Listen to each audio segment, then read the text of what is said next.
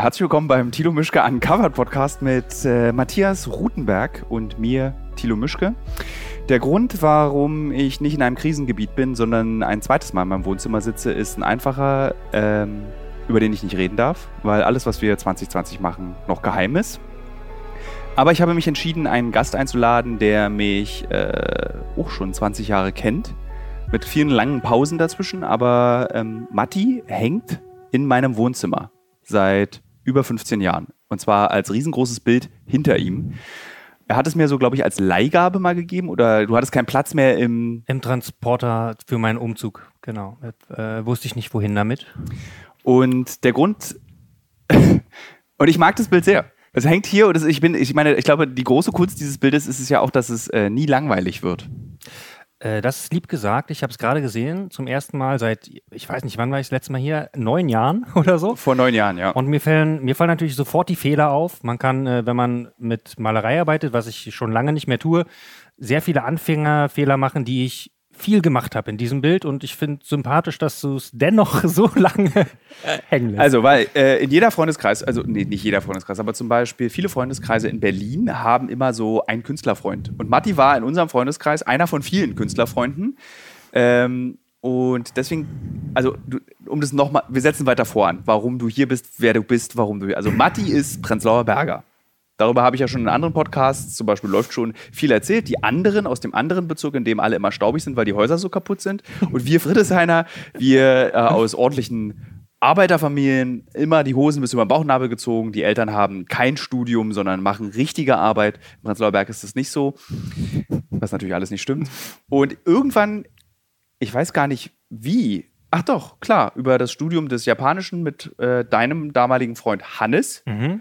Und Mitbewohner. Und Mitbewohner habe ich dich kennengelernt. Genau. Und ich hab, wir haben beide, glaube ich, überlegt, ob wir die Geschichte in diesem Podcast erzählen, wie du mich kennengelernt hast oder wie wir uns kennengelernt haben. Äh, ich möchte, dass du das jetzt. Ich habe entschieden, ja, das kann man dem Hörer und den Hörerinnen äh, kann man zutrauen, die Geschichte zu erfahren, wie du mich kennengelernt hast. Das freut mich sehr. Es ist, äh, es besteht auch aus zwei Teilen und ich beginne mit dem, der ähm, äh, ein bisschen leichter verträglich ist. also ihr habt damals Japanisch studiert und du hast parallel, glaube ich, ein Praktikum gemacht für so eine Videospielezeitung.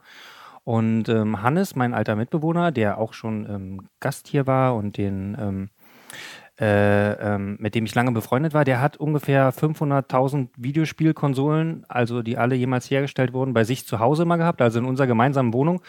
Und eines Abends kam ich, ich hatte damals, glaube ich, mit dem Zivildienst angefangen im Krankenhaus kam ich irgendwie müde nach Hause und da saßen Hannes und Tilo, das ist übrigens Tilo, äh, mit dem studiere ich, äh, wir machen ein bisschen Videospiele, saßen in dem Zimmer und spielten äh, irgendwelche alten Konsolen, aber verschiedene auch, äh, soweit, weil ich glaube, die Geschichte war, dass du... Ein Volontariat, richtig, also es war nicht fürs Praktikum, sondern ich musste, ich habe bei einer Videospielzeitung mich beworben mit einem Grundinteresse an Videospielen, aber nicht nerdig, also nicht so wie Hannes. Ja. Und die haben dann zugesagt und dann habe ich festgestellt, okay, vielleicht muss ich ein bisschen mehr wissen als nur Super Nintendo und dann hat Hannes mir so innerhalb von zwölf Stunden einer Nachtschicht in dieser unfassbar kalten Wohnung in der Auguststraße. Unfassbar. Ich glaube, in dem Zimmer gab es noch nicht mal einen Ofen, in dem er gesessen hat. Wir und das war Sommer, glaube ich. Wir ne? hatten nur zwei Öfen. Also ich weiß, dass es auf jeden Fall hell war, als ich am nächsten Morgen, und das war, ich musste um sieben auf Station sein. Ich kam irgendwie um sechs aus meinem Zimmer. Da saßt ihr da, wart glücklich. Die Musik klang toll aus den Videospielen, aber irgendwie die Aschenbecher liefen über und über lagen leere Colaflaschen rum. Und, ähm, und die Sonne schien. Also es muss vermutlich Sommer gewesen sein. Und ich weiß, dass ich mir, glaube ich, irgendwann einen Schal umgebunden habe, obwohl Sommer war, weil ich so gefroren habe in dieser Wohnung. Aber Hannes hat in dieser Nacht, der ja auch schon mal Gast in diesem Podcast tatsächlich war, hat mir noch einmal die letzten 20 Jahre Videospielgeschichte und Absurditäten irgendwie erzählt von äh, diesem großartigen Spiel, was er dir bestimmt auch gezeigt hat, dieses Seaman. Ah ja, auf jeden Fall. Wo, mit, wo es ein Mikrofon gab. Wo es ein Mikrofon gab und du dann so einen gruseligen Fisch irgendwie mit deiner Sprache trainieren konntest und die Sprecherstimme war Leonard Nimoy, also Spock. Wow. Also so, so ein ganz weirdes Spiel und Hannes, das ist wichtig, das musst du kennen. Und dann hat, oder, oder seine Spiele, wo er so riesige Controller irgendwie hat, so für diesen Controller. Ja, eine Auto-Inneneinrichtung. Ist genau so ein Riesending, so ein Riesenpult, wofür du einen Schreibtisch brauchst. Und dann habe ich ihn so gefragt, wie viele Spiele kannst du denn damit spielen? Eins. und ist das Spiel gut? Geht so. er hat es wirklich nicht oft gespielt, erinnere ich mich. Äh, ich glaube, er hat es er hat's aber auf jeden Fall. Und da kann ich mich auch noch an dich erinnern, wie wir, da bist du so irgendwie so, so, so im Flur, im Schatten so vorbeigehuscht. So, und das war, glaube ich, unsere erste Begegnung, die aber keine weiteren Folgen hatte. Nee, äh, nee, die hatte erstmal keine weiteren Folgen, außer dass du ja in diesem Sommer dann vielleicht also zum einen in Hannes, aber auch in mein Leben getreten bist? Oder vielleicht kannte die auch schon länger? Nee, also wir kannten uns auch frisch. So. Okay. Das, das war so, wir haben, ich glaube, im Oktober angefangen zu studieren und das war dann der, sozusagen die normale Berliner Kennenlernzeit, also ein halbes Jahr. Man spricht nicht miteinander oder nickt sich nur zu oder gibt sich eine Zigarette in die Hand und man sagt nichts anderes, außer welcher Bezirk. Und Hannes sagt, glaube ich, noch weniger sogar, wenn er Leute kennenlernt. Ähm, und dann halt ein halbes Jahr später war das so, ja, ich mag Videospiele. Oh ja, ich war, oh, das ist aber interessant. So, und Ja. dann war ich bei euch in der Wohnung. Genau, und ich glaube, das ging dann auch so schnell, dass du irgendwas gefeiert hast am Liebnitzsee. Das damit beginnt jetzt die zweite Geschichte, ähm, wo ich aber mitkommen durfte auch. Du hast ir- irgendwie eingeladen nicht zum da? Spaß am Wasser. Nee, nee, wir sind später dahin gekommen. Du warst vorher da, weil das. Ach stimmt, das war ja auch die Vermischung der Freundeskreise, ne? Das war ja das erste Mal, wo man so dachte, man kann die beiden äh, Freundeskreise miteinander vereinen. Na, ich war, das ist, wenn Da waren auf jeden Fall- Hast du dir das so überlegt vorher? Das Nee, habe ich mir nicht überlegt, aber da war dann so, es war es ist ja immer ein bisschen speziell, so verschiedene Menschengruppen zusammenzuführen, außer im Berliner Nachtclub da, der Magnet. Mhm. Funktioniert das ja nicht. Du konntest ja nur im Magnet, konnten Freundeskreise aufeinandertreffen und sich nicht füreinander interessieren. Wenn man aber bei Tageslicht am Lieblitzsee äh, sich Freundeskreise aufeinander fallen lässt, dann könnte das vielleicht schwierig werden. Ich kann mich erinnern, dass sozusagen Friedrichshain und Prenzlauer Berg da aufeinander getroffen ist. Da meine damalige Freundin ja auch. Ja, L. Genau, Genau. Laura. Kann man ruhig Ah, sagen. gut, ja, kann man ruhig ja, sagen, ist ja. kein Geheimnis. Außerdem heißen ja, glaube ich, mehr als eine Person in Deutschland Laura. Ja, Ja. Ja. Ähm, ja, sie saß nämlich auch neben dir, als ich dich kennengelernt habe, äh, also ne- zum zweiten Mal kennengelernt habe. Ähm, Moment, ich muss dich kurz unterbrechen. Ich habe das Gefühl, wir müssen bestimmte Details dieser Geschichte doch weglassen. Erzähl erst mal weiter und ich mache da, das- da können wir ja wieder piepen. Okay, pass auf. Also, äh, es, das Schöne an dieser Geschichte ist ja eine Aufzählung. Ja. Und ich fange langsam an, das zu erzählen. Du sagtest, hallo Matti, schön, dass du auch da bist. Es ist wirklich toll hier am Liebnitzsee. Ich kann gleichzeitig rauchen. Ja, sagen, das ist rauchen? okay. Chips essen. Ja, ist auch okay. mich unterhalten. Ja. Und gleichzeitig ping. Ja, stimmt. Okay, das kann man erzählen. Und pinkeln gleichzeitig. Und pinkeln, ja. genau. Tilo saß nackt im Wasser, hatte Chips und Kippen und äh, Getränke dabei. Das, und an dem Moment war ich von dieser äh, Offenheit äh, äh, so angetan, dass es seitdem äh, äh, mich eine große Liebe zu dir hinzieht, glaube ich. Ja. Und jetzt lustigerweise dieser Tag, an dem wir uns kennengelernt haben, ist auch äh, irre präsent. Also ich kann noch, so, das war so ganz so lange Sonne. Äh, irgendwann war man immer noch im Wasser, aber man hat schon gefroren und mit den Zähnen Der, geklappert. der See ist ja auch so tief, ne? Der, darum ist der kalt. Der ist klar und wunderschön, aber ist halt auch tief und darum kalt. Und in meiner, in meiner Erinnerung stehen wir ja lustigerweise aber irgendwie in einer Spree. Also es ist natürlich was der Lieblings, aber es, in meinem Kopf ist es so, wie hinter mir fahren irgendwie so riesige Dampfer vorbei, als wir uns kennengelernt haben. Und es war doch dann irgendwie, dass wir alle irgendwie auf irgendeinem Ast irgendwann saßen. Und ich stand dann nur noch irgendwie nackt im Wasser mit den Getränken, pinkelte, rauchte, trank und aß Chips und wir unterhielten uns. Und dann sind wir aber irgendwie noch weggegangen, aber das ist dann so unterge... Das, Das ist total untergegangen. das Wir müssen da ja auch mit Auto hingekommen sein, ne? Keiner von ja, uns konnte Auto fahren. Äh, doch, ihr konntet, der Hannes konnte schon immer Auto fahren. Aber, Und er hatte schon immer Sportwagen, wo nur zwei Leute sitzen konnten, die gebraucht waren. Aber stimmt, der hatte ja damals diesen Volvo. Entschuldigung. Äh, vielleicht, in- um kurz nochmal Hannes in dieser Runde zu erklären. Hannes ist der, der bei uns in der Firma ähm, äh, der Filmgeschäftsführer ist, der sich äh, um die Kohle kümmert, was das alles betrifft. Also deswegen gibt es auch diese Connection. Hannes und ich arbeiten immer noch bis heute zusammen. Matti und ich sehen uns viel zu selten. Ähm, aber so haben wir uns kennengelernt und so hast du ja tatsächlich auch lustigerweise so einen Einblick in, wie, wie wir beide erwachsen geworden sind. Du bist jetzt gerade nach zehn Jahren in meiner Wohnung gewesen und ich habe dich mal so ein bisschen so rumgeführt und habe irgendwie jedes Zimmer gerechtfertigt mit, naja, so wie wenn man erwachsen wird. Wir- Hier ist jetzt eine neue Küche, so wie wenn man, also wenn man sich irgendwie auch so schämt. Weil man ja früher im Lieblingssee nackt trinkend, pinkelnd stand und so. Werden, wir werden nie so. Aber am Ende sind wir dann doch alle so geworden, wie wir nicht sein wollten. Ja, hast du, ähm, hattest du eine Vorstellung, das ist vielleicht eine Frage, die mich schon länger fragt, äh, hattest du eine Vorstellung davon, wie du werden willst? Also, oder war das einfach nur, man kannte halt das Leben der Erwachsenen, was halt irgendwie Leben der Eltern war und die Leute, die man vielleicht irgendwie gesehen hat, wo man die so weit entfernt waren von der eigenen Realität, die man irgendwie hatte in diesem Leben, wo so die Straße so viel eine Rolle gespielt hat und Clubkultur und Konzerte und sowas, dass man dachte, diese Realität wird sich nicht viel decken mit meiner, wenn ich in das Alter komme. Also hattest du, hast du dir sowas vorgestellt beim Heranwachsen? Weil ich glaube, ich hatte gar nicht so, ich war immer so damit beschäftigt, klarzukommen in dem, in dem ich war und halt da die Schrauben versuchen so zu drehen, dass es irgendwie okay ist, so, ne?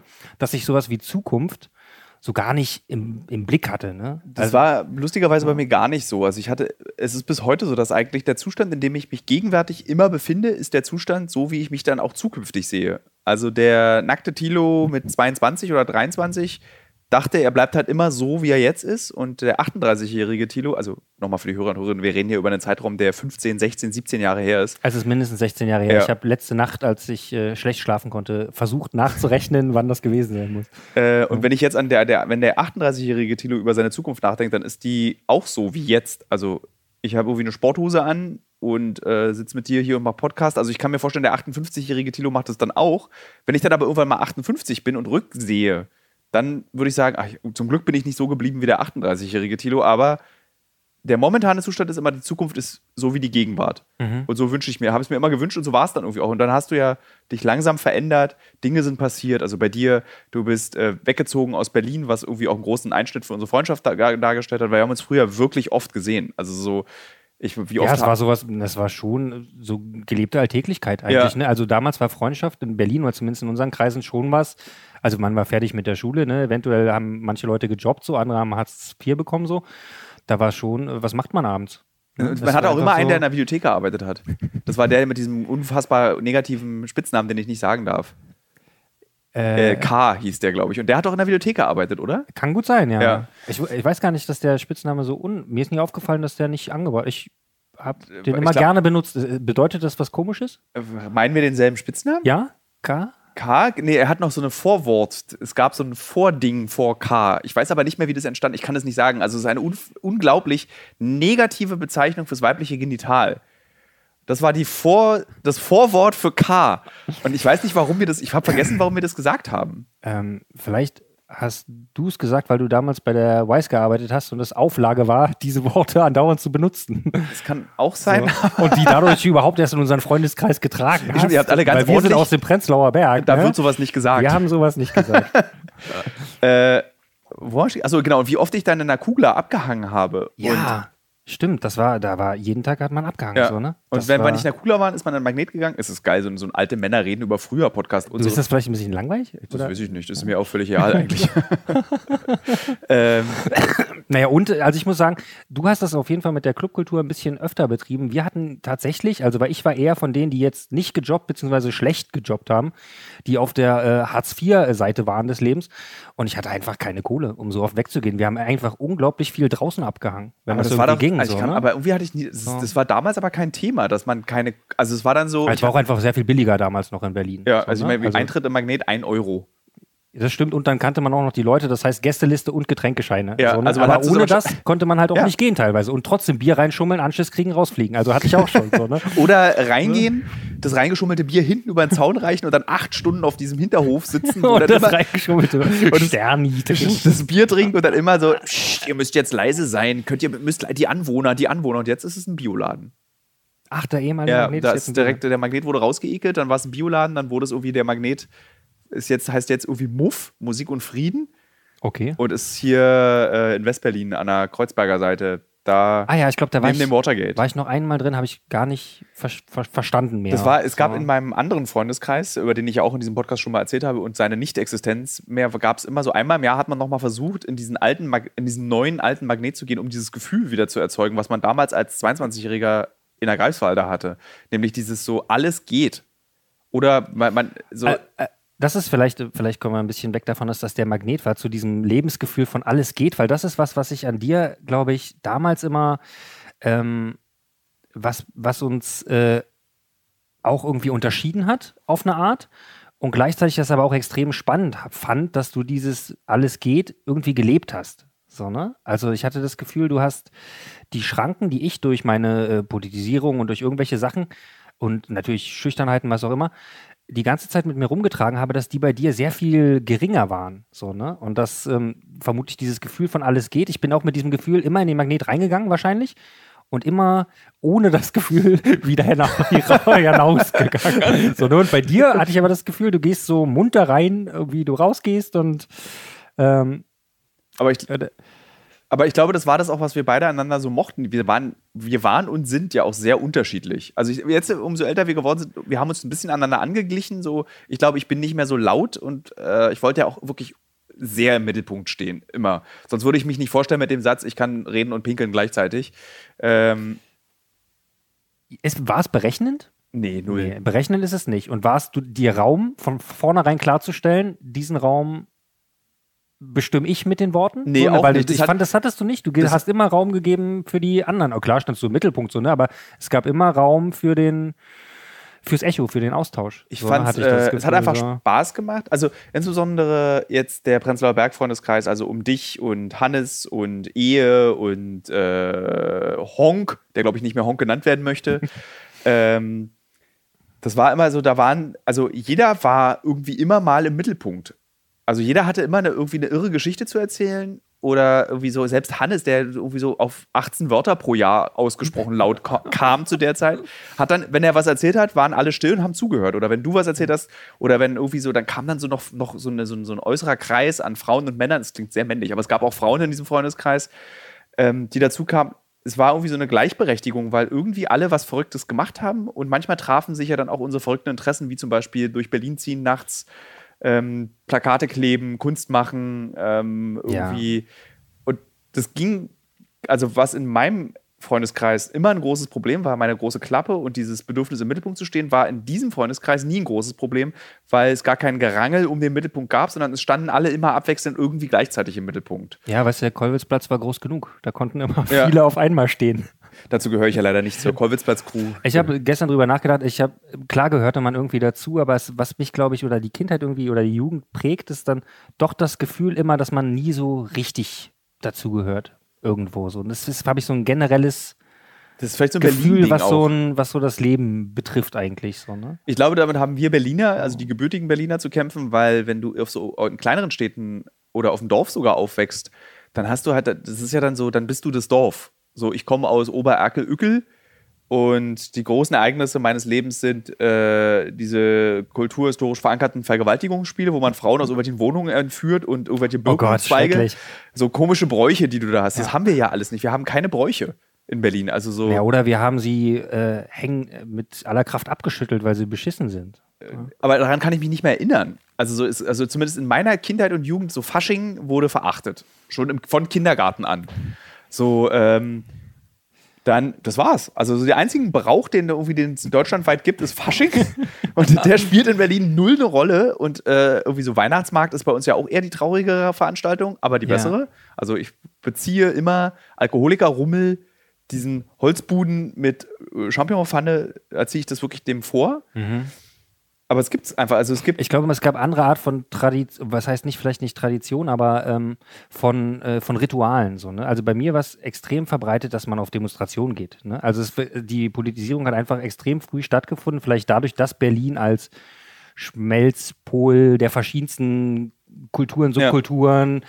Äh, Ethnien, was auch immer, alle möglichen verschiedenen Leute, die aufeinandertreffen, äh, dass es ein anderes Bewusstsein dafür gibt. Und deshalb gab es andauernd irgendwie äh, Demos am Wochenende, so, ne? wo man sich irgendwie dann äh, Stimmt, es gab Demos. so, ne? Oder, oder, oder Aktionen. Ich war als, ähm, äh, ja, dass man irgendwie mit der Antifa irgendwie Sachen verteilt hat oder was auch immer geklebt hat oder sowas, so, ne? Irgendwie, dass es, dass es, es gab schon das Bedürfnis nach Aktion und auch nach kollektiver Aktion, ne? Nur halt nicht nach Fasching. So, ne? Sondern Ja. man will halt irgendwie was Anständiges machen und wenn nicht was Anständiges, dann will man es anständig kaputt machen, damit es irgendwie Eindruck macht oder so, ne? Ähm, stimmt, das war ja dann diese Zeit des Graffitis. Da bin ich ja rausgeplumpst, war lange nicht mehr, habe lange nicht gemalt. Und wenn ich gemalt habe, war es ja auch immer unfassbar hässlich. Deswegen war ich auch sehr froh, dass ich dich getroffen habe, als ich gemerkt Hässlich ist toll.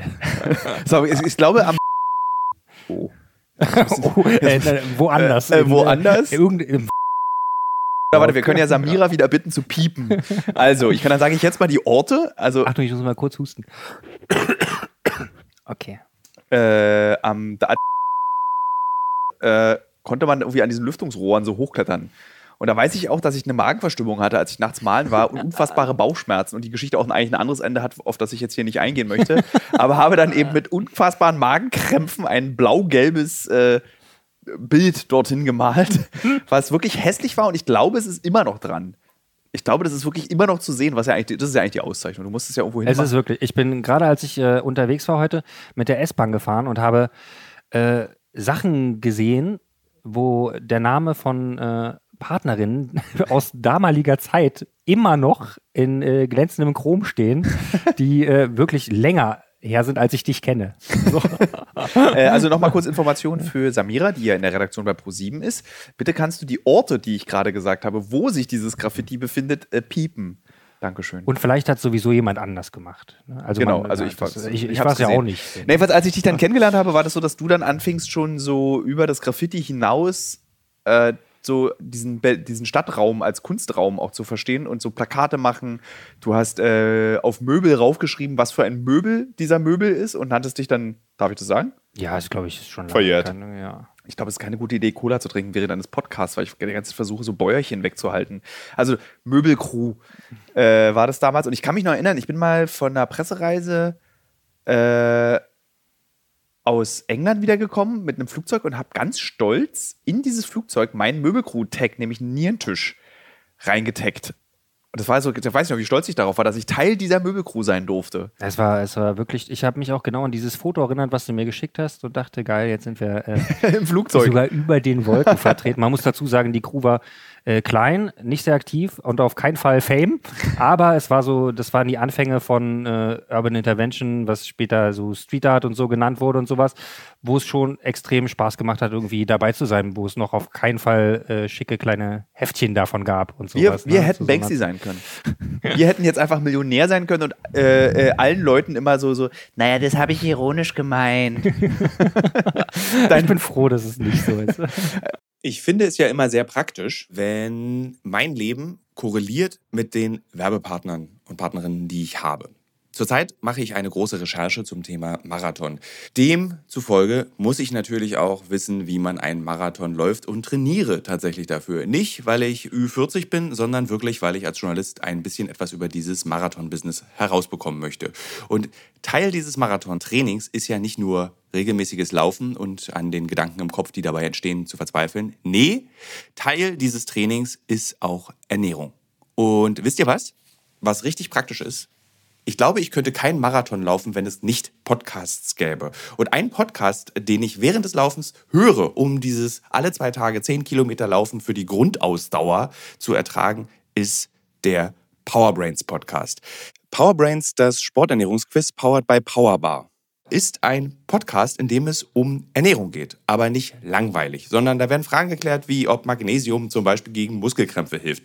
Zum Beispiel die Frage, wie wichtig sind Kohlenhydrate in der Sporternährung und ist es eigentlich für jede Sportart gleich? Also zum Beispiel wisst ihr ja als regelmäßige Hörer dieses Podcasts, ich bin ja auch passionierter Schwimmer und passionierte Schwimmer essen ja nach dem Schwimmen immer einen Döner. Ich kann euch schon mal sagen, da muss man jetzt keine Folge für hören, ist nicht so sinnvoll. Aber vorm Schwimmen ein Teller Nudeln ist sinnvoll. Warum?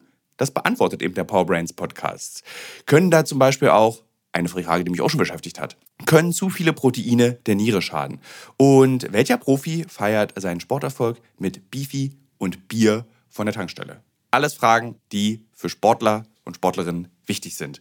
Das Gute an diesem Podcast ist, der ist nicht langweilig. Der ist eben äh, wissenschaftlich, aber auch gleichzeitig ein spannender Mix aus Quizshow zum Mitraten.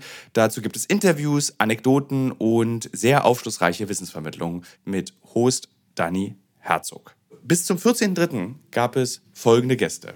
Der Ironman-Gewinner und Triathlet Sebastian Kienle, Legende Joey Kelly, TikTok-Fitnessstar Joe Wünsche und andere Gäste aus der Staffel sind René Adler, Otto Bulletproof, Jonas Deichmann, Imke Salander, Maren Schiller, die ich im Übrigen auch für die Recherche treffe, und viele mehr. Jeden zweiten Donnerstag erscheint eine Folge und ihr könnt es auch als Videopodcast gucken auf dem Powerbar YouTube-Kanal.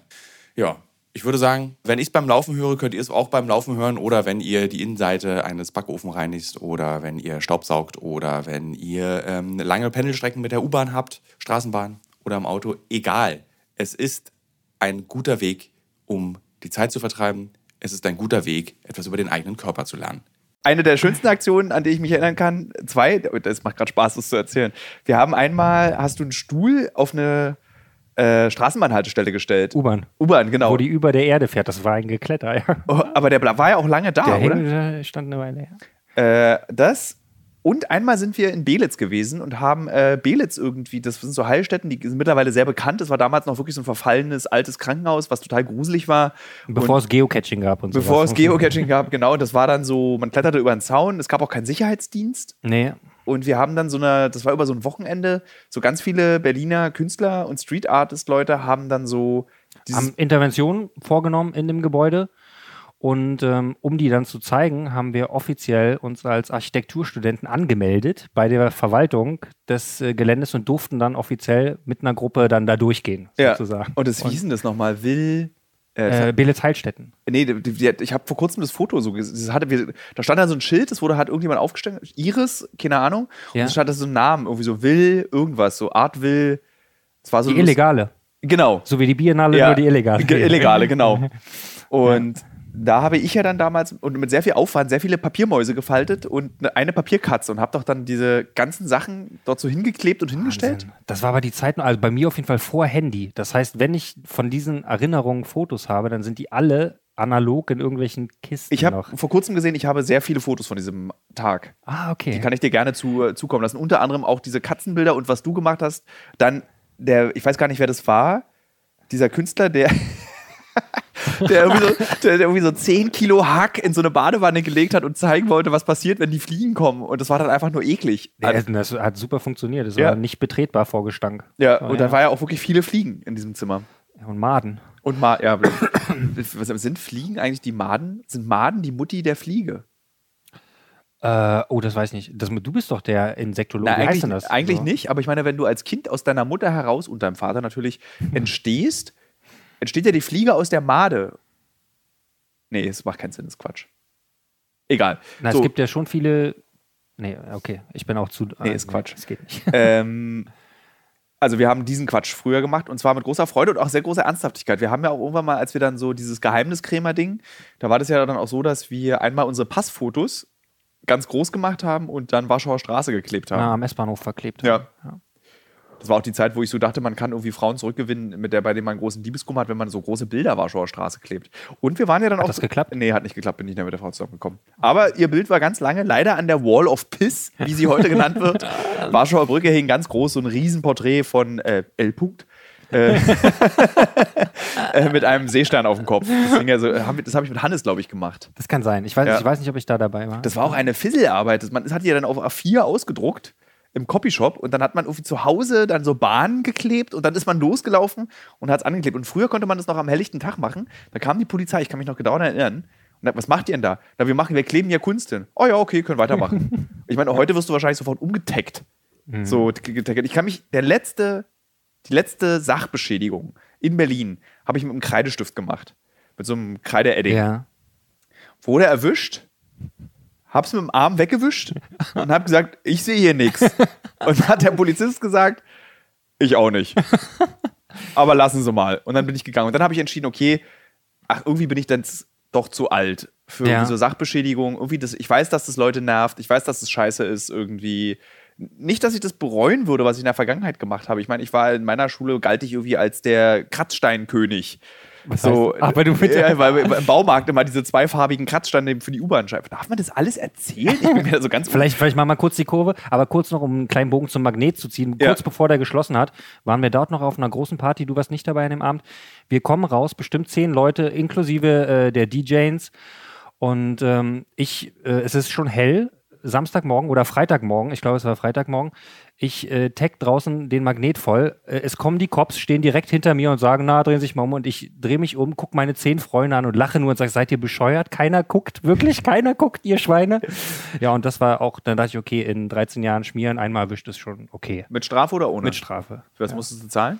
paar Hunderter. Okay. Ja. Ich wurde dreimal erwischt, dreimal ohne Strafe. Oh, gut. Also so und so, allerdings die Freunde, die das auch richtig intensiv betrieben haben, die auch bekannt wurden. Also ich glaube, HB war damals ein großer Name.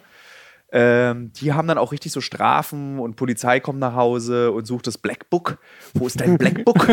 äh, und dann war dann immer so die Tricks irgendwie bei den Eltern unterm Bett und bloß wenn du rausgehst abends nicht in deinem Zimmer, weil sie dürfen nur in dein Zimmer und man hat damals auch so unfassbar viel gekifft bei diesen Sachen. Ich glaube, man Ich würde. habe das nicht. Ich hab, Du- du hast war nicht. ziemlich schnell durch mit Kiffen.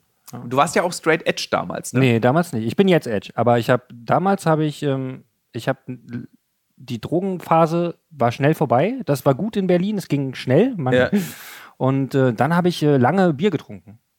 Stimmt. Ja. Ja. Und aber ja, jetzt bin ich schon viele Jahre trinke ich nicht mehr und rauche auch schon lange nicht mehr. Und, Ja, ich habe halt, ich hänge immer noch an einer E-Zigarette, die ich im Übrigen ganz so vermisse. Ich habe ja extra für den Podcast habe ich ja so eine stille E-Zigarette, die keine, keine Geräusche macht. Die, schon manchmal mal die so Knistergeräusche. genau, ne? und das, ich habe die dann ausgetauscht, weil es Beschwerden gab bei Instagram, dass man dieses Knistern würde, die, würde die Leute aus der Gesprächssituation rausreißen.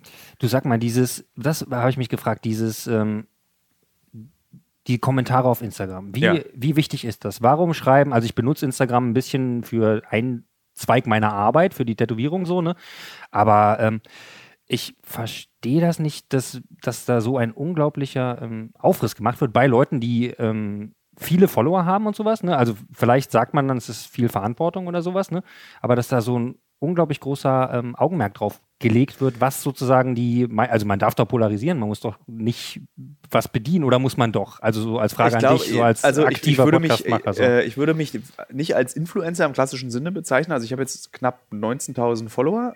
Äh, na, das ist schon was. Äh, also Mhm. von der Menge der Leute, wenn ich überlege, dass das Heft, für, bei dem ich mein Volontariat gemacht habe, manchmal 12.000 Hefte verkauft hat. okay. Und, du, und da, du erreichst eine, eine kritische Menge an Leuten, die du irgendwie mit Informationen versorgen kannst. Und ich glaube, das, der Hehl wird daraus gemacht, weil du damit Geld verdienen kannst. Ich nicht, weil ich das noch nie gefragt wurde, ob ich irgendwie, obwohl es stimmt nicht. Einmal habe ich Geld dafür bekommen, dass ich aufs Reeperbahn-Festival gehe. Und dann habe ich auch so und dann Anz- darüber was und einfach, ich sollte drei Posts machen und dann Anzeige dazu schreiben. Habe ich dann auch gemacht, weil ich das irgendwie, ich wollte so schon immer mal aufs Reeperbahn-Festival. ja, okay. Ähm, hatte auch so eine romantische Vorstellung von meinem besten Freund Adri, dass ich mich dort wieder mit ihm vertrage, weil er Ihr seid zusammen hin? äh, nee, ist, da waren wir schon verstritten, der sprach nicht mit mir und aber ich, das kann man ruhig sagen, das, das, es hören ja einige Leute diesen Podcast, Adri hört ihn auf jeden Fall nicht.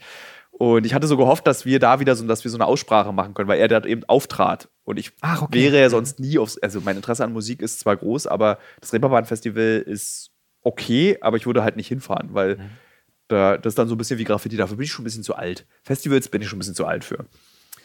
Und in dem Moment, wo du aber richtig viel Geld damit verdienst, machst du eben so einen Hehl um deinen Account. Also du passt halt auf, dass du Leute nicht verschreckst, weil das ist bares Geld, was du damit verlierst.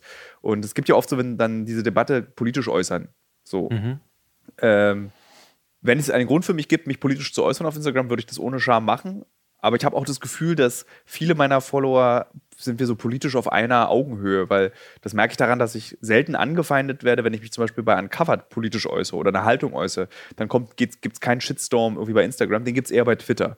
Aber Twitter interessiert mich überhaupt nicht. Was, aber da setzt du auch, ähm, Da ist nur so ein Account, den ich, ähm, äh, der verknüpft ist mit Instagram. Wenn ich was poste, kommt es auch bei Twitter. Ganz selten poste ich mal was bei Twitter, wenn irgendwie so eine aktive Diskussion, dann klicke ich mich ein, aber sonst ist Twitter eher so für mich Hohenschönhausen im Internet. So existiert, fährt man aber nicht hin. So. oder nur einmal, kriegt aufs Maul und dann nie wieder. Das war meine eine Erfahrung mit Hohenschönhausen. Stimmt. Eigentlich ist, es, eigentlich ist Twitter Hohenschönhausen. Du guckst rein, kriegst einen aufs Maul, gehst wieder weg. Ich gehe nicht mehr hin, reicht. Ähm, und ich selbst, also so, ich glaube, ich könnte mir viel mehr Mühe geben. Ich könnte auch viel mehr, also, aber es interessiert mich einfach nicht. Also ich mache es gerne und es, es ist ja alles, also das gesamte soziale Netzwerk, was da ist, also Facebook und Instagram sind die beiden Sachen, also Facebook fast gar nicht mehr.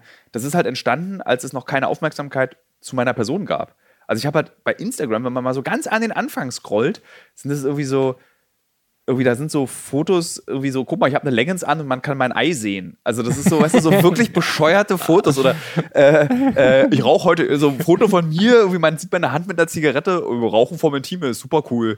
also, weißt du, für meine acht Follower. Sag mal, konnte man damals noch im Intimes rauchen eigentlich? Ja, Stimmt, wir haben drin geraucht. klar, wir haben immer drin geraucht. Das war, glaube ich, die Intimes war die letzte, das letzte Restaurant, Schrägstrich Café, wo das Rauchen abgeschafft wurde.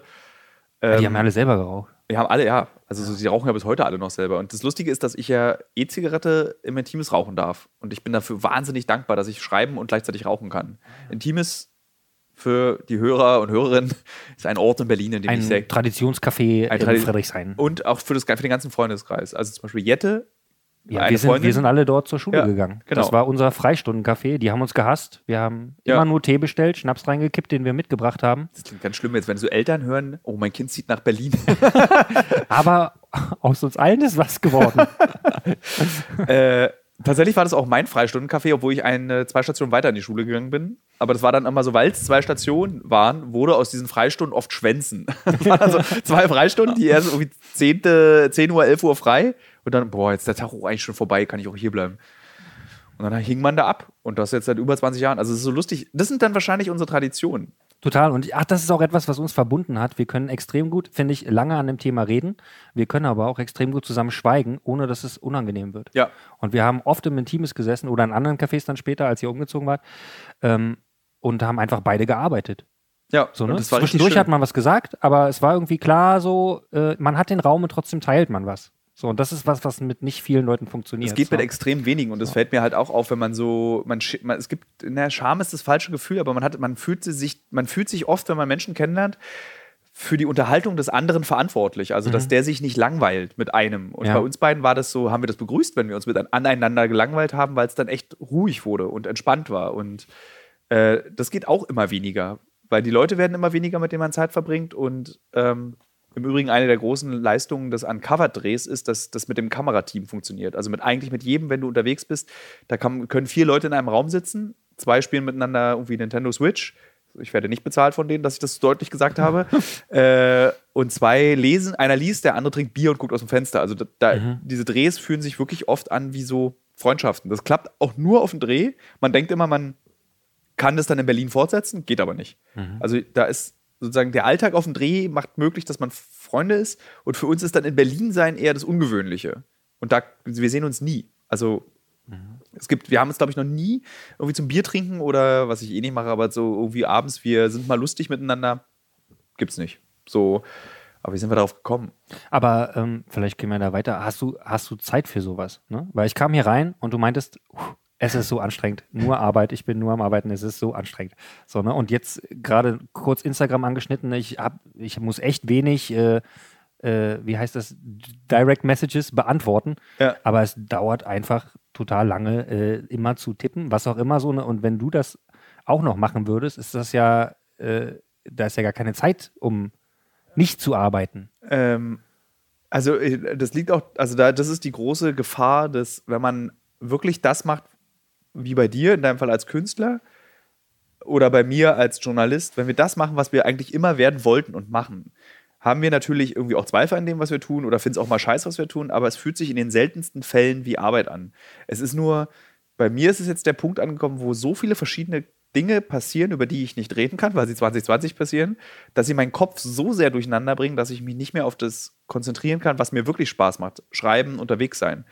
Weil jetzt muss, es muss, muss so viel organisiert und strukturiert und festgelegt werden und unsere Firma, es sind halt nicht mehr irgendwie drei Leute und zwei, die noch mithelfen, sondern die Firma wird auch größer und die Verantwortung wird größer, die Verantwortung gegenüber den einzelnen Leuten. Außerdem haben wir es, glaube ich, geschafft, die einzige Firma in Berlin zu sein, in der nur kauzige Menschen arbeiten. Also jeder einzelne Mitarbeiter ist kauzig. Was Aber die angenehme Art von kauzig, die, Die andere Kreuze neben sich duldet? Genau, die, genau diese Art von kauzig. Aber es sind halt, und, du, und jeder ist irgendwie so, also wir schenken uns alle eben genauso gleich Aufmerksamkeit und das zehrt an uns allen gleichzeitig und wir wissen nicht, also ich habe heute im Büro saß ich und meinte zu einem Kollegen, wie machen eigentlich diese CEOs das? Also wie können die eine Firma leiten und gleichzeitig Teil der Firma sein? Du, es ist wie so eine Entscheidung, die man treffen muss, auf die ich überhaupt keine Lust habe, weil ich nicht diese Firma, also ich will sie natürlich leiten, weil sie mit, äh, weil wir zusammen, also es ist nicht keine einzelne Entscheidung, die, sie ermöglicht uns die Umsetzung der Träume, die wir haben, aber ich will viel lieber die Träume umsetzen, als die Träume zu planen. So, und das ist, macht so, beziehungsweise darüber nachzudenken, weil ich kann sie ja gar nicht planen. Also dafür gibt es ja auch Leute, die das dann professionell auf, auf den Weg bringen, dass das alles funktioniert. Aber trotzdem ist es so wie so ein Gewicht auf dem Kopf und ich kann es, um ehrlich sein, ach, darf ich nicht sagen, ich kann es kaum erwarten, dass ich jenes oder solches piep. also, ähm, und als ich dann eben, als du in die Wohnung kamst und ich dann meinte so, ackern, ackern, ackern, muss ja, muss ja, muss ja, ähm, ich war so erschöpft, als ich dann hier ankam und habe irgendwie das Gefühl, ich habe halt irgendwie nichts geschafft. Also so, weil früher war das auch so, du hast einen Artikel geschrieben, der war dann fertig, dann hast du ihn geschafft, Haken hinter. Und heute ist es so, du machst dir Gedanken über Dinge, die acht Monate später vielleicht vorbei sind. Und damit hast du nie dieses abgeschlossene Gefühl Ja, ja. von irgendeiner Sache. Und Also ist, ich meine, es ist viel näher am, also es ist nicht näher am Leben, aber es ist näher am Prozess der Welt, vermutlich, ne? an einer Bewegung, die einfach allgegenwärtig ist. Und es ist aber, finde ich, auch echt ähm, kritisch nah an einer Selbstoptimierung, die dich selber auffrisst. So, ne? Also die einfach, dass du dich wirklich zu Tode optimierst, so an dem, wie du die ganze Zeit aktiv sein musst, ne? Und Ja. halt die Ruhephasen gar nicht mehr da sein können, weil es keine Zwischenpausen mehr geben kann, wie fertige Artikel. So, ne? Also zum Beispiel, wir waren jetzt gestern und vorgestern unterwegs für etwas, über das ich nicht reden darf und haben etwas getan, worüber ich nicht reden darf. Graffiti. Graffiti. äh, und dann ist etwas ausgefallen, worüber ich nicht reden darf und wir konnten früher nach Berlin zurück. Und ich hatte dann irgendwie plötzlich einen Sonntag frei. Und ich habe mich aber, ich war wirklich so, ich war so übellaunig an dem Sonntag, weil ich nicht, ich konnte nichts mit mir anfangen. So, ich saß so rum, hatte das Gefühl, ich dürfte jetzt eigentlich gar nicht rumsitzen, ich müsste eigentlich was machen, Mhm. hatte auch eigentlich was zu tun, habe dann aber gesagt, nö, ich will auch einen Sonntag haben und das war wie so eine Spirale. Du hast dich dann so reinspiralt in so ein schlechtes Gewissen. Das müsste bei dir ähnlich Ich sein. kenne das, ich kenne das total. Und das, ich, ich sehe es wirklich, ähm, einerseits bin ich, also bei mir ist das so, ich hatte äh, in meinem Atelier eine kleine Ausstellung und als ich den Raum fertig hatte und hatte aber noch fünf Stunden Zeit am Tag, saß ich da, hatte mein ganzes Arbeitsmaterial war weg und ich konnte nichts machen. Ich habe zwar Musik gehört, die ich mochte, aber es war so leer, dass ich nicht jetzt in dem Fluss, den ich normalerweise habe mit der Arbeit, weiterarbeiten konnte, dass ich wirklich schlechte Laune bekommen habe und den Ort wechseln musste, um irgendwie auf die Situation klarzukommen, dass nicht fünf Baustellen gleichzeitig da liegen, wo ich die Stück für Stück Ja. permanent abarbeite. So, ne? Und gleichzeitig bin ich, oder du wahrscheinlich auch so äh, unglaublich dankbar dafür, das arbeiten zu dürfen, was ich einfach machen möchte. Ne? Ja. Und überhaupt, also auch dankbar, das rausgefunden, ha zu äh, rausgefunden zu haben für mich selber. Ne? Weil so oft fängt man Sachen an, wahrscheinlich, weiß gar nicht, ja, ich probiere es mal so, ne? Und viele Leute probieren Sachen und lassen es weg. Und man selber hatte irgendwie das Glück, äh, irgendwas in sich an der richtigen Stelle zugehört zu haben, um dort halt trotz enormer, oft finanzieller Schwierigkeiten nicht Jahre, sondern Jahrzehnte dran zu bleiben. So, Ja. ne? Es ist äh, noch immer noch nicht so, dass das finanziell bei mir laufen würde, ne? aber ich weiß, wenn ich nicht ins Atelier gehen würde, wäre ich morgen tot. So, ne? Und es ist, ähm, es ist lebensnotwendig, diese Arbeit zu tun. Und gleichzeitig muss man echt eine, eine Sensibilisierung irgendwie für sich, für sich selber irgendwie auch anlegen, die man ja versucht mit der Arbeit. Du versuchst irgendwie Leute aufmerksam zu machen für Dinge, äh, für Orte an der Welt, die sie nicht sehen können, so, ne?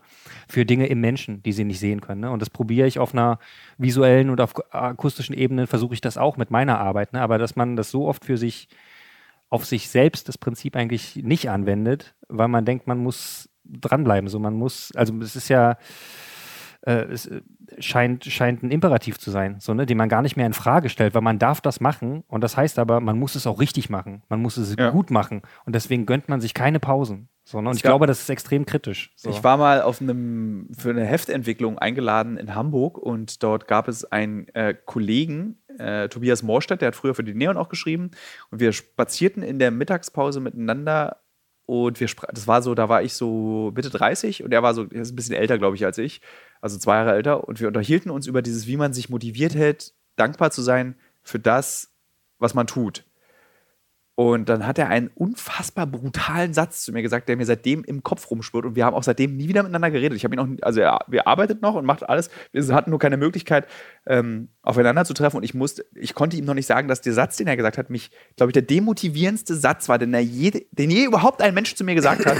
Und er meinte so, für ihn im Journalismus war das Schwierige, die schwierigste Feststellung für ihn war, und warum er auch so ein bisschen den Bock verloren hat, war, ähm, dass er festgestellt hat, das Mittelmaß reicht. Und das fand ich so brutal. Ja. Und der, darüber denke ich auch so krass nach, weil wenn du dir mal die Kulturproduktion und die, also, also journalistische Güter, geschrieben, Musik, Kunst, es muss Mittelmaß geben, damit das funktioniert, das System. Stell dir vor, alles wäre 100 Prozent. Alles wäre immer das beste Produkt, was du je hättest abgeben können. Das würde auch nicht aufgeben. Äh, aber es würde nicht aufgehen. Ich glaube, weil es verschiedene Kriterienkataloge gibt. Ja. Und da aber halt im Hauptbereich, so im sichtbaren Bereich, ähm, ist, sind die Werte so gestellt, dass Qualität auf jeden Fall da im Mittelmaß steht und halt andere Verkaufbarkeit und äh, Optik und sowas viel mehr Ja. höher im Kurs sind. So. Also es, es gibt so dieses, ähm, als ich mein erstes Buch geschrieben habe, in 80 Frauen, äh, und wenn ich das heute lese, ist ganz furchtbar. Kann man nicht, ich kann es nicht mehr lesen, ich kann es nicht vorlesen, ich kann es, wenn ich das lese, ist läuft es mir kalt den Rücken runter. Weil Das ist das, aber, glaube ich, ganz normal mit Aber- Sachen, die man halt früher gemacht und hat. dann so, habe ne? hab ich so äh, Autoren aus der Zeit, die zum Beispiel ihre Bücher nicht veröffentlicht haben. Und ich würde sagen, Alter, das ist immer noch gültig, was die geschrieben haben, was die damals geschrieben haben und ich gelesen habe. Und sie haben keinen Verlag gefunden. Und ich würde halt dann einfach sagen, dieses Buch ist der knallharte Beweis, dass das Mittelmaß gereicht hat, um ein Buch zu veröffentlichen. Und dann hattest du Autoren, die so viel besser schreiben konnten als ich, Aber die haben es eben nicht geschafft. Die sind dann irgendwie, okay, ich gebe auf, ich höre auf zu schreiben. Äh, ich mache jetzt doch eine Ausbildung zum Lehrer, also ein Studium zum Lehrer und werde dann Ja. Deutschlehrer. Und das ist so, Ja, aber ich meine, hättest du denn aufgehört, wäre jetzt dieser Roman nicht veröffentlicht worden. Ich glaube, du hattest Nee. nicht nur diesen Roman, sondern du hattest trotzdem auch noch andere Sachen, an denen du gearbeitet hast. Und der Unter, also ich, äh, du in der Kunst ist das ganz genauso. Es gibt so viele hunderttausende Künstler, die niemals irgendwie an äh, die Sichtbarkeit bekommen, die sie verdient haben. Einfach nur, weil die Leute, die die Entscheidung treffen, die Arbeit nicht sehen. So, weil sie einfach runterfallen. So, ne? Und das ist ungerecht auf jeden Fall. Und da muss aber, ich meine, da muss die Stadt, da muss das Land, was auch immer, muss einfach viel mehr in die Förderung stecken von Ja. sowas so, ne? Und viel mehr Sachen möglich machen. Das ist eine Sache. Und die andere Sache ist aber, weißt du, wenn du du hattest das Glück, ne? Du konntest die Sache veröffentlichen und hast halt jetzt trotzdem ein Kreuz dran zu tragen, so, ne? Aber du hättest du hättest dennoch weitergemacht und ich glaube, das ist was diesen Biss, den man braucht, dieses Feuer, was du in dir brauchst, um diese Arbeit zu machen, die ist unabhängig von Erfolg. Wie war das denn bei dir, dass du nie aufgegeben hast? Weil das Feedback zum Beispiel beim Schreiben ist ja viel größer und viel schneller zu bekommen und die Bestätigung ist ja viel schneller zu bekommen als in der bildenden Kunst. würde ich sagen, ist es nicht unbedingt. Also für mich auf jeden Fall, weil ich eine sehr viel geringere Sichtbarkeit habe, so natürlich, ne? Aber äh, natürlich gibt es Feedback, aber es ist sehr viel schwieriger, weil um Originale zu sehen, muss man am Ort sein, wo das Original ist. Wenn es um Texte geht, dann kann man die an verschiedenen Stellen ich ja. gleichzeitig Also lesen. ich meine, so, die ne? ersten Texte, die ich damals geschrieben habe für eine größere Öffentlichkeit, noch vor Volontariat und nach Schülerzeitung, war auf MySpace mein Liebeskummer aufzuschreiben. Und plötzlich hatte ich dann bei MySpace irgendwie so 3000 Views und es war so wie eine Million heute. Also so drei, Ja, ja. also 3000 Views lesen, wie ich irgendwie über dich, ich habe ich habe über unsere Freundschaft geschrieben bei MySpace. Wirklich? Äh, das weißt du doch, diesen, diese Liebeserklärung, die ich an dich geschrieben habe. Weißt du das noch? Nein, weiß ich nicht mehr. Ich, leider gibt es diese Texte nicht mehr. Ich weiß aber, dass zum Beispiel eine von uns gemeinsame Freundin, Claudi, C. -Punkt, Ja. ähm, die hat es halt gelesen und erkannt. Das, das geht doch da um Matti. Und da habe da, da spra- hab ich irgendwie aufgeschrieben, wie wir beide uns unterhalten, irgendwie was leben und was ist also kitschig und naja. und, aber äh, und, da, und dieses Feedback, dass 3000 Leute das gesehen haben, dass ich dann irgendwann im Magnet auch erkannt wurde wegen dieses, ey, bist du nicht der von MySpace mit dem Liebeskummer? ähm, Von wem wurdest du denn angesprochen, der so geredet hat, der gerne Liebeskummer-Texte auf MySpace liest? War das der Türsteher? äh, das war tatsächlich, glaube ich, die Türsteherin, die wir ja beide auch kennen. R. Äh, R, Ah, genau. super. Ja, ja. Ja. Ähm, und äh, sehr nette Frau. sehr nett, ja. Ähm, und da war, also diese, dieser Feed, dieses Feedback hat dazu geführt, okay, offensichtlich kann ich mit dem, was ich mache, ohne dass ich es bewusst ausgetan habe, Leute erreichen und sie auch emotional beeinflussen. Und es gab mir dann so ein Selbstbewusstsein. Und jetzt stelle ich mir das bei dir vor. Du malst halt, ich nehme ganz dieses Bild hier hinter dir, das ist ein großes schwarzes Bild mit so einem Schlaufenmonster drauf. Grüne, grüne, Grüne Schlaufenstrukturen. Genau, ich lustigerweise habe ich das bei dem Fuck-Podcast kurz auch erwähnt, das Bild. Äh, ja, ich meine, es hängt in deinem Wohnzimmer. Ja. So, ne? Ähm, und dann sehen das, weil du das für dich ganz alleine gemacht hast, dann sieht das Hannes, der mit dir zusammen wohnt, dann komme ich vorbei und sehe das und finde es gut und dann kommt Ehe, der auch sagt, er findet es gut und dann kommt vielleicht noch Honk und der sagt, wollen wir lieber Yu-Gi-Oh! spielen. So. das heißt, aber ich kann das nicht, ich gehe Bier trinken. ja, oder, so, und dann hast du so, so ein Feedback von drei Leuten oder fünf, wenn du anfängst als Künstler. Ähm, wie treibst du dich denn da weiter voran? Also, was gibt dir das Selbstbewusstsein zu sagen, ich kann das, ich mache das weiter? Also zum einen ist es natürlich wirklich, ist es auf keinen Fall ist es, ich kann das. Das, wenn man das denkt, glaube ich, dann ist man im stirbt, stirbt man in einer Langeweile. So, Okay. ne? es, ist, es tut natürlich gut, wenn Leute sagen, ich mag das. Es tut aber auch gut, wenn Leute sagen, ich mag das nicht, wegen deshalb. Und dann kann man gucken, okay, so wirkt das auf andere. Ähm, will ich damit arbeiten oder will ich damit nicht arbeiten? Ne? Also es geht, wenn man jetzt nicht gefällige Kunst machen will, sondern einfach das machen will, was einen interessiert. Erklär Ähm, mal kurz den Hörern und den Hörerinnen, was gefällige Kunst ist. wenn man was sieht und sagt, ist schön. So, ne? wenn man, Die wenn Mona man, Lisa. Wenn man zum Beispiel Olafur Eliasson anguckt, man steht in einem Raum, der ist orange und sagt, oh, fühlt sich toll an. Ne? Ist für mich, Physik ist keine Kunst, ist einfach ist E- Effekt. So, Ja. ne? Also ich finde, äh, ja, also gef gefällig heißt, ja, es gefällt. Es ist leicht bekömmlich, es ist lecker, es ist süß. Es, So, äh, ei, wei, wei. ähm, nicht unbedingt, weil ich meine, da gibt es schon ja einen politischen Überbau, so, ne, der wichtig ist. Ja? Aber es ist natürlich relativ platt, so, ne? Irgendwie. Obwohl ich Ähm. zugeben muss, diese Hornbach-Geschichte, die der jetzt gemacht hat, die finde ich wahnsinnig lustig. Okay, ich bin ein bisschen raus. Warte, das muss ich dir kurz erzählen. Ja. Äh, also, Ai Weiwei hat sich unbeliebt gemacht bei jedem Deutschen, indem er gesagt hat, Berlin ist ja voll die bekackte Stadt, hier sind alle total bigott und alles ist total spießig und man kann hier gar nichts sagen.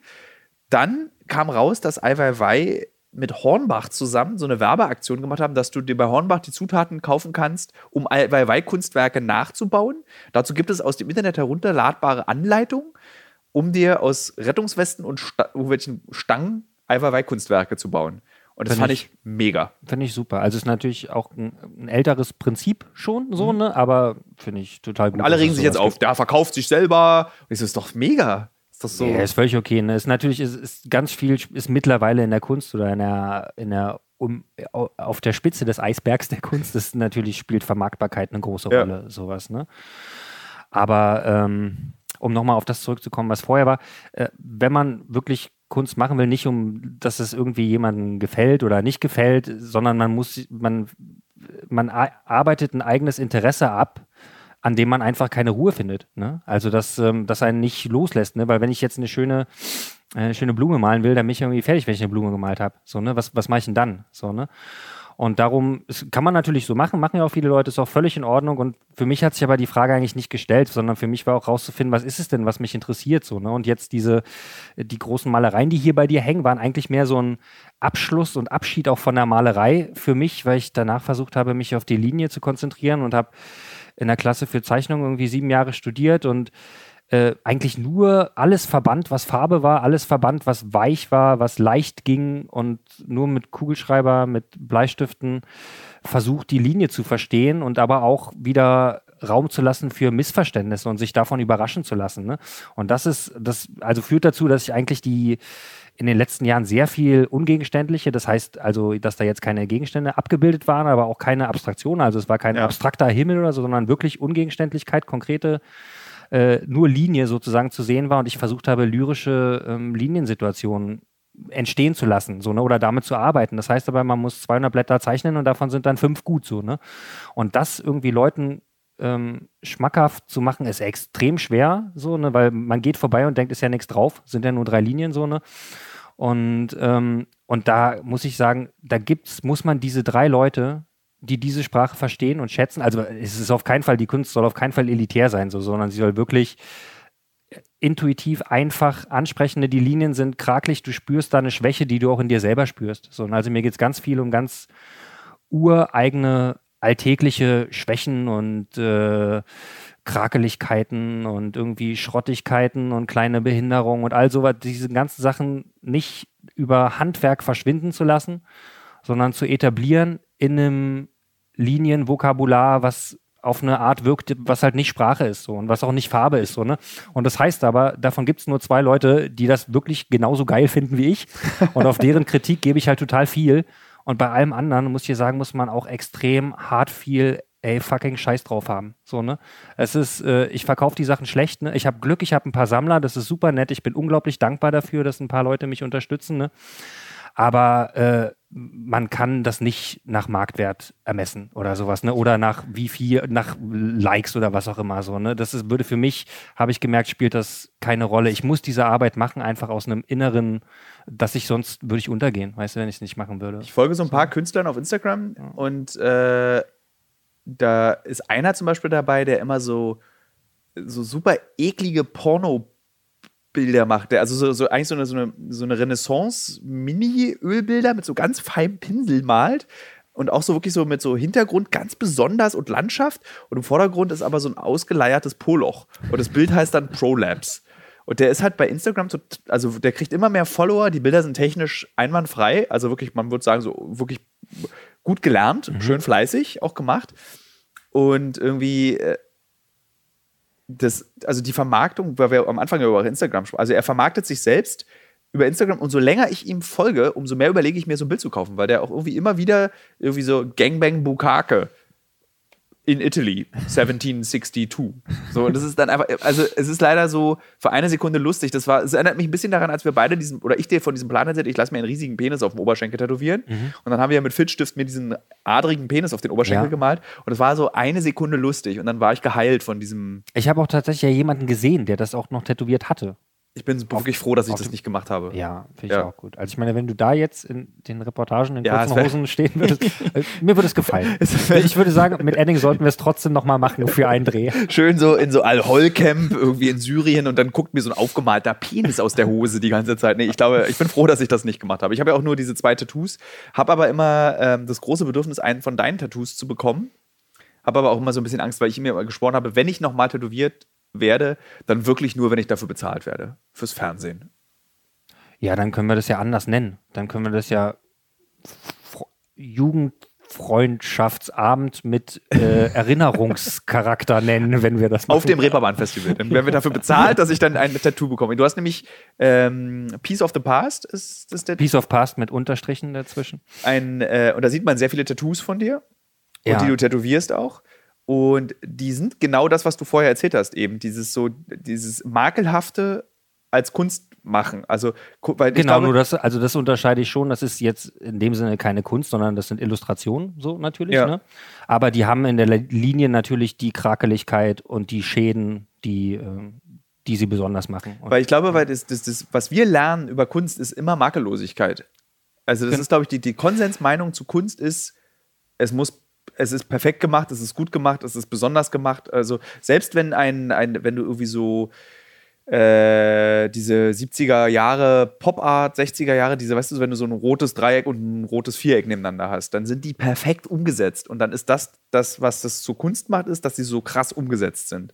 Und das finde ich so schön bei dem, was deine Zeichnung, deine, deine Strich, dieses wunderschöne Wort, was du gerade benutzt hast, dieses Strichvokabular, da liegt so viel Makel drin und das ist auch unbekömmlich, sich das anzugucken. Also es ist jetzt nicht ein Vollkornfischstäbchen, sondern es ist eher so eine lauwarme Schnecke, die man essen soll, deine Bilder. Und das gerade ein veganes Bild, bitte. Okay, äh, es ist also es ist Blumenkohl vom Vortag. Deine Das Bilder, gefällt sind, mir gut. deine Bilder sind Blumenkohl vom Vortag, riechen übel. Wenn du durch den Geruch dich durchgearbeitet hast, schmeckt es aber trotzdem immer noch gut, aber es ist irgendwie auch so kalt und ein bisschen sämig auch im Rachen. Ähm, aber es macht satt Und es ist gesund. und es ist gesund. Und es war günner- gesünder als das Fischstäbchen und auch für die Umwelt besser. Und ich kenne tatsächlich dieses Gefühl, was deine Bilder auslösen, kenne ich von keinem anderen Künstler. Außer vielleicht der mit dem Poloch und dem Ausgleich. Nein, aber das ist das, das so von der anderen Seite heran, diese Bilder zu betrachten. Und du machst ja nicht nur Bilder, sondern du machst auch Lyrik.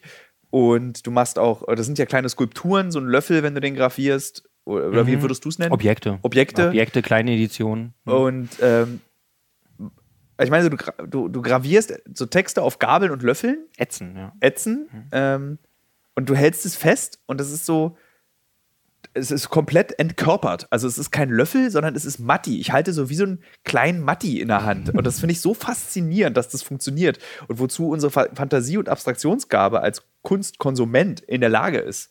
Und natürlich ist es irgendwie, was war nochmal so ein, hier, Damien Hirst.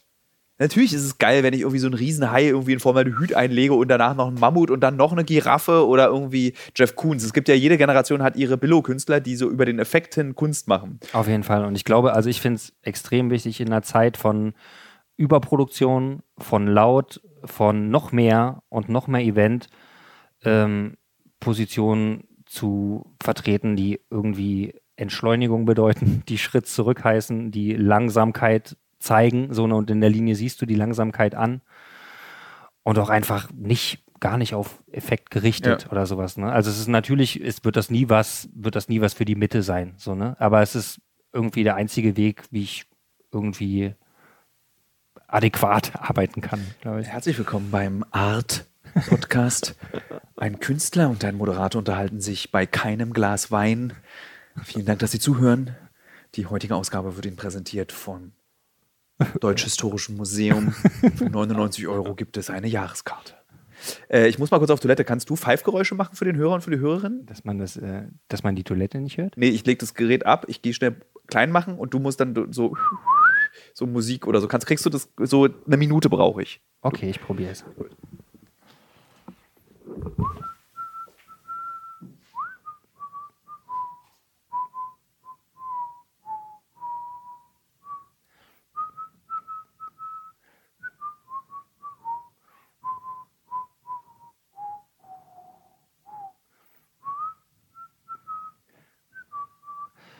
Ähm, es ist extrem wichtig, seinen ähm, Müll zu trennen und mit dem Bus zu fahren und äh, den Fleisch- und Tierproduktkonsum äh, zu reduzieren, wenn nicht sogar ganz einzustellen und ähm, aufmerksam zu sein, wenn man äh, diskriminierendes und rechtes Wortgut im Alltag äh, begegnet.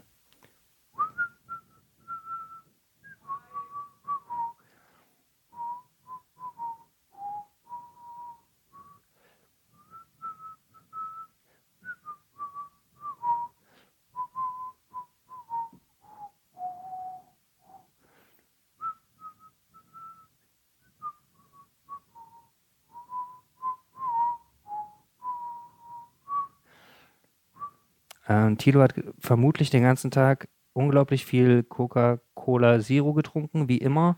Deshalb braucht er so lange auf Toilette. Hier stehen, ich zähle in dem Blick auf seinen Sessel, drei Dosen Cola Zero stehen. Hallo, es ist nichts passiert, ich habe nur gepfiffen. Das war so ein bisschen so wie äh, im Kino, wenn man so äh, Auch schnell am, am, im Film raus muss. Genau, wenn man aber am Anfang des Films merkt, okay, ich hätte vielleicht nicht in der Werbung die 75 äh, 0,75 Liter Cola austrinken sollen, sondern ich hätte sparsamer damit umgehen müssen. Dann musst du so nach dem Vorspann musst du eigentlich schon auf Klo, Das kenne ich, ja. wartest aber bis zum Ende vom zweiten Akt und musst dann aber so zehn Minuten Vorschluss. verpasst. Ja, genau, Oder- und da verpasst du einfach auch sehr viel von dem Film, weil Von, du von der wichtigen Handlung. genau, weil du ganz viel pullern musst auf jeden Fall. Äh, Ich bin jetzt dazu übergegangen, weil ich ja, ich trinke keinen Alkohol, aber ich mag sehr gerne alkoholfreies Bier und oft gibt es das nicht im Kino. Und wenn, dann ist es so teuer, sodass ich mir immer ein, zwei äh, Flaschen mit reinnehme, wenn ich in meinen sehr, sehr seltenen Fällen einmal im Jahr ins Kino gehe. Und das kann ich aber mittlerweile so langsam trinken, dass ich nicht mehr diese Toilettenprobleme habe. Ich habe das tatsächlich, das sind die Dinge, die ich nicht gelernt habe. Das ist so wie am ersten Weihnachtsfeiertag bei den Eltern immer viel zu viel zu essen, so dass einem schlecht wird. Und genauso ist es so im Kino. Ich gehe immer hungrig ins Kino, kaufe mir dann natürlich die großen Nachos, die große Cola und noch ein Popcorn und M&M's und wirklich dann so, wenn der Vorspann vorbei ist, ist mir furchtbar übel und eigentlich möchte ich mich auf den Boden legen und sterben. So, so fühle ich mich dann so. Das ist, äh, also ich krieg's, hab, der, der Lerneffekt setzt da bei mir nicht ein. Lustigerweise gehe ich mit jemandem regelmäßig ins Kino. Der Name ist Uke. Uke Bosse. Äh, der, hat, der ist bekannt dafür, dass er die Händewaschkampagne von äh, Jens Spahn als Gesicht begleitet hat. Und der kommt auch als Gast bald mal in diesem Podcast. Der ist unter Nerds bekannt, weil er so, der macht so ganz viel Videospielkram und hat auch früher für die Zeitung auch geschrieben, für die ich auch geschrieben habe. Aber die nennt man nicht die Zeitung. Nee, G heißt die Achso, Zeitung. achso, die Genau, diese Videospielzeitung. Achso, ja. Und äh, eigentlich wollten wir irgendwann, ja, der kommt als nächstes, glaube ich, oder übernächstes mache ich mit Uke das, weil Uke und ich versuchen einmal in der Woche ins Kino zu gehen, wenn ich in Berlin bin. Und wir gucken sehr, sehr schlechte Filme irgendwie immer. Vor kurzem haben wir, als letzten Film habe ich Sonic mit ihm geguckt, Geht es um den Igel? um den, Den Igel. Hedgehog? Und ähm, so wie man sich kaum vorstellen kann, dass man einen Film aus einem äh, Igel, der Tonschuhe trägt und sich so einer Murmel macht und extrem schnell rennt. Also ich meine, wie bizarr ist es, ein Igel ist nun wirklich nicht dafür bekannt, ein schnelles Tier zu sein. Der Film ist genau so, wie man sich es vorstellt. Einfach furchtbar. Das ist wirklich ein ganz, also wirklich ein ganz schlechter Film. Und die ganze Zeit klingeln so äh, äh, Münzen, die man einsammelt und währenddessen ist einem schon schlecht von M&M's und Popcorn. Ja, und ich war froh, dass ich mich, mich klammern konnte an die Übelkeit, die ausgelöst wurden durch die vier verschiedenen Soßen, die es zu meinen Nachos dazu gab. Es ist schön, wie manchmal die Defizite doch die Anker werden im Leben. Mir ist aufgefallen, dass du offensichtlich in der Lage bist, überall, egal wo du bist, Getränke reinzuschmuggeln. ähm, Kino, Magnet, ich habe, konnte auch überall fette Marker reinschummeln. das wird, wird das eigentlich noch kontrolliert? Das habe ich mich gefragt, weil Ich es gab gehe nicht mehr in Clubs, ich bin zu alt. Okay. Ja, stimmt, ab einem bestimmten Alter sollte, weil man wollte nie der creepy Typ sein, der im Club mit Ende 30, Anfang 40 steht, was wir jetzt ja sind. Ja, ich frage mich, ob die creepy Leute wirklich das Alter hatten, was wir jetzt haben. Ich glaube nicht, die waren 27. Wahnsinn. Und wir dachten halt, die sind 50. Kommt hier auch manchmal, das frage, ich frage mich das wirklich oft, äh, aber ich, ich weiß nicht, woran es liegt, dass wenn man auf, sein, auf so die verschiedenen Lebensphasen zurückguckt, zum Beispiel Magnetphase, Schulphase, Intimes-Phase, was also das Café Intimes, äh, ähm, es fühlt sich so oft an wie das Leben von anderen, wenn ich zurückblicke.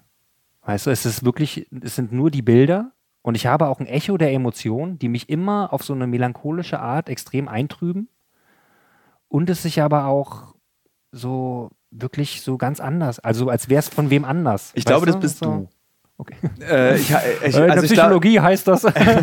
ich glaube, das ist äh, äh, sozusagen, also ein, das ist so, so wie du die Welt siehst und warum ich auch schätze, wie du die Welt siehst. Bei mir ist es, also ich glaube, das ist unterschiedlich, wollte ich, will ich damit sagen. Also man muss nicht zwingend melancholisch auf sein eigenes Leben zurückblicken.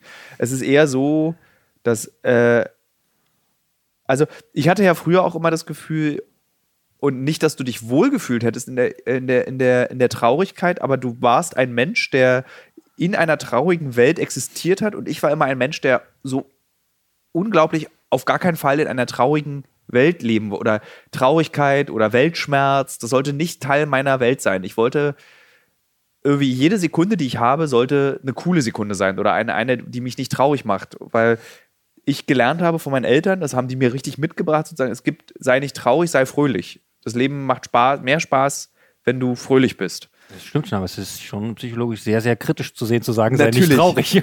was, was natürlich dazu führt, dass irgendwie ich auch Traurigkeit schwer, also ich habe kein Problem, Emotionen zuzulassen oder Emotionen auszudrücken, aber ähm, Traurigkeit macht mir, also so eben zum Beispiel, wenn ich mal dann am Sonntag dann so gruffig bin und nicht mich dann kann ich damit gar nicht umgehen. Wenn ich so schlecht gelaunt bin oder wenn ich irgendwie so eben traurig bin, ohne es erklären zu können, dann ist es für mich immer ein Zustand, der muss geändert werden und dann werde ich dann auch ein bisschen panisch. Das ist dann so. Glaube ich, aber ich, ich finde es extrem äh, bemerkenswert, dass du bei deiner Arbeit ähm, das sagst, so, ne? wo du so viel ja zur Trauer wirklich ähm, äh, begründete Dinge irgendwie erlebst. So, ne?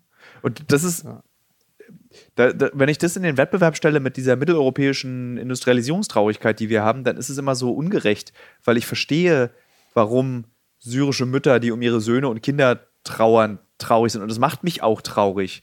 Und ähm, dann ist es, erscheint mir das immer wie hier so ein Luxus zu sein, wenn ich nicht den Air 90 bekommen habe und deswegen bin ich traurig. Oder irgendwie so, ich bin traurig, weil ich Sonntag nichts zu tun habe. Ich meine, wie bizarr ist das?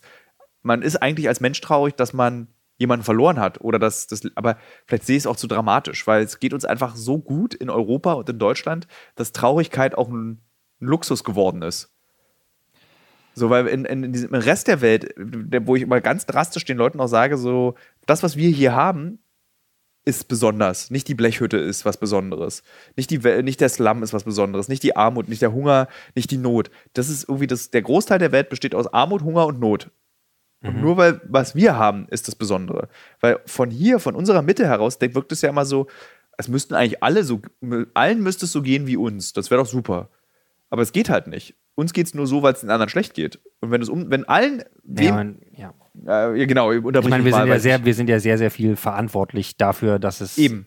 nicht bergauf geht, nicht bergauf ging und sogar noch sehr viel schlechter wurde und schlecht bleibt. So, es ist ne? statistisch geht es den Menschen besser als noch vor 30 Jahren. Also wir haben, wie gesagt, die klassischen Zahlen, Kindersterblichkeit weltweit geht zurück, der Hunger geht weltweit zurück, die Bildung wird immer besser. Also den Leuten geht es schon besser, aber es ist noch hunderte von Kilometern entfernt von dem, wie wir leben. Ja, und ich meine, seit ich Vater bin, sehe ich das nochmal anders. So einfach, weißt du, so jedes Kind, was mit vier Jahren Drogen von der Mutter kriegt, weil die nichts anderes haben, so ne, ist zu viel. So, ne? Da ja. ist also mit klar sind Statistiken vermutlich wichtig, um da irgendwas zu erheben, damit man, aber ich meine, das ist so diese Bono- Mentalität, man schickt eine Million Euro nach Afrika und hofft, dass es besser wird, aber es löst nicht das Problem. Nee. So, ne? Das ist totaler Schwachsinn. So, ne? Und daran muss einfach viel mehr das Bewusstsein geschärft werden für sowas und die Leute, die, wenn man sich solche Leute leisten will in Gesellschaften, die das Sagen haben, dann müssen die auch irgendwie, da mussten ja mehr Schritte unternommen werden. Es ist halt eine Handreichung. Wir dürfen nicht ja. Geld geben, sondern wir müssen unsere Hände hinhalten. Wir müssen zusammen, also kitschig das auch klingt, aber es ist so, ich hatte, als wir in der Arbeit einen Dreh hatten im Kongo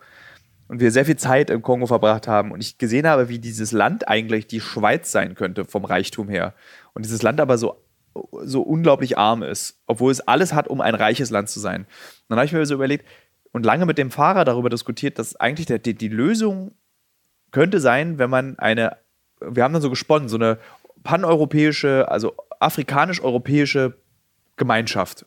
Dass man hinweggeht von all den Ängsten, die Europäer haben, von all den Vorurteilen und Ängsten, die Afrikaner haben und man zusammenarbeitet und man sagt dann einfach, okay, wir machen das so, irgendwie äh, in der 13. Klasse in Deutschland dürfen alle Schüler in einem afrikanischen Land ihrer Wahl ein Semester Schule machen. Und im Ausgleich kommen genau die gleichen Schüler aus Afrika, gibt es einen so einen Schüleraustausch, so dass dieses ähm, selbstbewusste Wissen und das selbstbewusste Bewegen in der Welt aus Europa nach Afrika zurückkommt, wenn die Schüler wieder nach Hause gehen und wir so ein bisschen lernen, ey, die Welt ist anders als bei dir zu Hause. Die Welt ist anders als der Kollwitzplatzmagnet und Bier einschmuggeln, mhm. sondern die ist, funktioniert nach anderen Regeln. Und wenn du so, wenn du mit so, so jungen Jahren schon ein bisschen die Augen geöffnet bekommst und nicht diesen furchtbaren Volotourismus machst, wo du denkst, wo du 5000 Euro bezahlst und dann drei Wochen lang Brunnen baust für deinen Instagram-Account, ähm, sondern wirklich in dem Leben stattfindest, dort bist, nicht als Fremdkörper, weil die Gesellschaft daran gewöhnt ist. Es kommen jedes Jahr Schüler aus Europa zu uns in die Schulen und wir zeigen ihnen unsere Lebenswelt und unsere Kinder lernen die Lebenswelt Europas. Und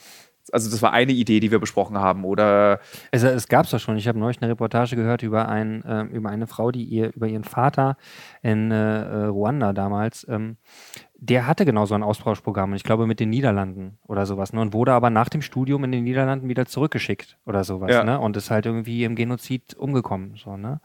Also es muss äh, natürlich, wir sind alle klüger jetzt als noch vor 20 Jahren. So, ne? Also ich, ich nicht, aber die anderen auch. du auch, Matti, so. du auch. Ähm, es, äh, und man muss natürlich auch, ich meine, was haben wir, was wissen wir über Kongo, was wissen wir über Ruanda, über Ghana, was auch immer. Also man muss also auch irgendwie Wege schaffen. Äh, ach nee, ich sag nichts, ne? Aber ich meine, dass die Leute dort, man muss ein Vertrauen haben, dass Leute selber wissen, was ihnen gut tut. Ja. So, ne? Und ich weiß jetzt nicht, wie, und ich kann mich auch, will mich es gar nicht so weit aus dem Fenster lehnen, so, ne? Äh, das ist lustig, du, aber. Äh, ich so. man hat immer Angst, auch bei, äh, bei diesem Podcast ähm, und generell, wenn man sich öffentlich äußert, hat man immer Angst, sich so festzulegen, was könnte sein, was könnte richtig sein. Aber ich finde, an bestimmten Stellen wie in dieser Diskussion kann man ruhig auch mal im positiven Sinne träumen, was wäre möglich. Also was eine Möglichkeit wäre, wenn wir in Europa einfach die Nationalstaaten abschaffen. Wenn wir dieses Staatending einfach, dass es nicht mehr wichtig ist, dass du Deutsche, Pole oder Franzose bist, sondern dass wir uns wirklich als Europäer verstehen. So, du kannst natürlich deine deutsche Identität dabei behalten und sagen, ich komme aus dem Land, wo Goethe irgendwie geschaffen hat, wo aber auch irgendwie der Zweite Weltkrieg gewütet hat und Deutschland verantwortlich ist für das größte Verbrechen der Geschichte der Menschheit, wo wahrscheinlich jetzt wieder einige Hörer durch die Nase atmen, aber es gab aber auch die und die Türken haben ja auch den Genozid an den Armeniern. Ja, gab es auch trotzdem. Ja, es spielt keine Rolle. Es, so, aber da komme ich her, aber meine Identität ist europäisch. Wir verstehen uns als groß, als Kontinent. Und meine Brüder sind eben die damaligen Franzosen, die jetzt auch noch Französisch sprechen, dass man einfach dieses abschafft, in seinen eigenen Grenzen zu denken.